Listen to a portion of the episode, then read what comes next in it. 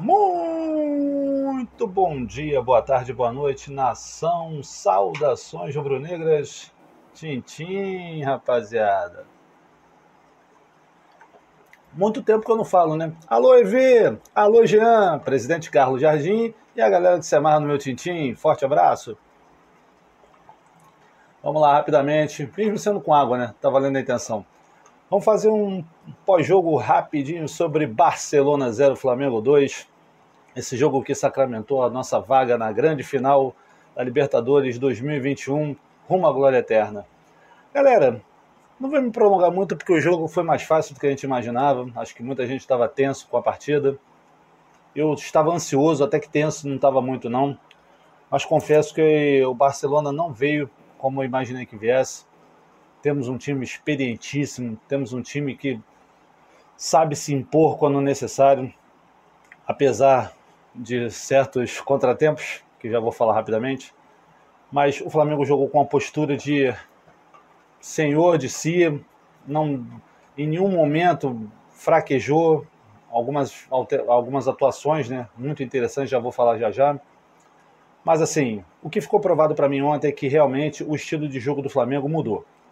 O estilo de jogo do Renato Portaluppi é esse que vocês viram ontem. É um time que tem a linha mais baixa, vai na boa, não é aquele time massacrante, aquele time abafador da época do Jesus, até um pouquinho do Domenech, não esquece. Aquele time morreu literalmente, foi enterrado na partida de ontem. Mas, mediante as consequências, as, como é que eu, eu sempre costumo falar, né? Mediante as consequências normais de temperatura e pressão, deu para salvar-se, né? Vamos diretamente logo às atuações individuais, porque não tem necessidade de fazer um vídeo muito longo. Acho que o Flamengo teve postura ontem de campeão, por que não? Mas vamos lá, vamos sem soberba, vamos passo a passo. Diego Alves, primordial, cara. Realmente, Diego Alves, jogo grande, ele cresce, tanto na primeira partida quanto ontem. Quando foi utilizado, foi muito bem. Isla, jogou sério, sóbrio, o que eu tô falando, assim, ele pode não ter o primor da técnica, mas o torcedor do Flamengo seria muito ingrato se reclamar que o cara não demonstra vontade de estar tá vestindo aquela camisa, esse manto sagrado aqui quando ele entra em campo. Rodrigo Caio foi bem porque teve que superar o contratempo de Davi Luiz sair com nove minutos do primeiro tempo. Gustavo Henrique entrou sóbrio, muito bem, mesmo jogando do lado direito. Me incomoda muito o Gustavo Henrique do lado direito, mas tudo bem, isso aí faz parte. Ele que quer jogar desse lado, então mas foi bem também, entrou muito sóbrio, entrou muito focado na partida. Felipe Luiz, excelência em jogador. Monstro, cara, voltando de contusão, 25 dias parado, mas, meu irmão, desarme, cabeça erguida. Cara, que jogador Felipe Luiz, né? Coloco ele com certeza entre os três melhores da partida. Muita gente vai reclamar comigo. Bruno Henrique fez dois gols, porra. Como é que você não vai botar ele entre os três melhores da partida? Mas não vou botar, não. Já vou falar já já por quê. O Ilharão fez o. vem mantendo uma regularidade muito interessante. Ontem fez bem o papel de terceiro zagueiro, fez coberturas principalmente para o Felipe Luiz voltando de contusão. Ele realmente estava muito apto ontem. Andréas. Andréas jogou também o fino da bola. Por que, que eu estou falando isso? Porque ele tomou um cartão com um minuto de jogo. E isso não tirou nem um pouco o brilho do futebol dele. Pelo contrário, acho que esse cartão motivou ele. Ele deu carrinho, ele armou jogada, ele veio buscar a bola na intermediária defensiva. Então, cara, realmente Andrés Pereira vem me convencendo que pode se tornar realmente esse titular que a gente tanto precisa na segunda volância. Arrascaeta, achei que realmente foi um dos piores da partida ontem, mesmo sendo um deboche de jogador, mas voltando de contusão, estava meio fora de time em algumas jogadas. Não gostei muito não, mas como sempre faço, não, não julgo muito quem volta de contusão.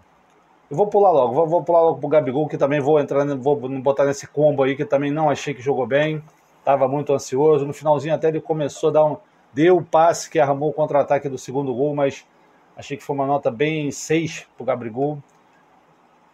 Everton Ribeiro, cara, o que falar de Everton Ribeiro? Everton Ribeiro é o seguinte, eu vou me prolongar um pouquinho mais, vou tentar fazer em 30 segundos um resumo de Everton Ribeiro. Taticamente ele é impecável. Ele é o jogador mais importante desse time, só que muita gente não percebe. Ele vem buscar a bola no campo de defesa, ele arma, ele joga. Isso jogando de um lado contrário à, característica dele, porque o Everton Ribeiro é canhoto. Muita gente pode até não reparar, mas Everton Ribeiro é canhoto. e joga do lado direito com excelência. Para mim, com certeza, foi o melhor em campo ontem. O melhor em campo ontem para mim foi o Everton Ribeiro. E Bruno Henrique. Bruno Henrique fez os dois gols, mas não achei tão bem assim. Tava no lugar certo na hora certa, sacramentou nossa classificação. É o atual centroavante da equipe, de repente isso pode estar incomodando muito o Gabriel Barbosa, mas realmente do jeito que o Flamengo joga hoje em dia, o Bruno Henrique é extremamente necessário. Queria agradecer desde já a galera que participou ontem do nosso React do jogo. Cara, que legal, que retorno bacana, já atingimos mais de 100 visualizações. Uma coisa despretensiosa, foi a primeira live direta do YouTube que a gente fez. Fizemos uma baguncinha lá, eu, o Maestrão, o Fúvio do canal Flamengo TM. Muito obrigado, galera. Muito obrigado mesmo. Aos novos seguidores do Instagram, galera do YouTube que está comprando essa bagunça. Gente, é só uma sementinha que a gente está plantando no coração de vocês que gostam de um bagulho raiz, uma parada muito interessante. Sigam lá nosso canal e qualquer coisa, fiquem à vontade para criticar, para falar bem. Aqui não tem mimimi, não. Aqui é zoeira total e sempre com opiniões contundentes e sóbrias a respeito do Clube de Regatas do Flamengo. Valeu, galera. Muito obrigado a todos. Tenham um bom restante de semana. Até domingo. Domingo eu vou fazer uma live pós-jogo diretamente do Maraca. Vou estar lá domingo, Flamengo Atlético Paranaense. Então vou fazer uma live diretamente de lá pós-jogo. Rapidinha. E a gente vai se falando durante a semana. Valeu, galera. Saudações rubro-negras. Que vem a porcada dia 27 de novembro, hein, galera? Às 4 horas da tarde. que maravilha!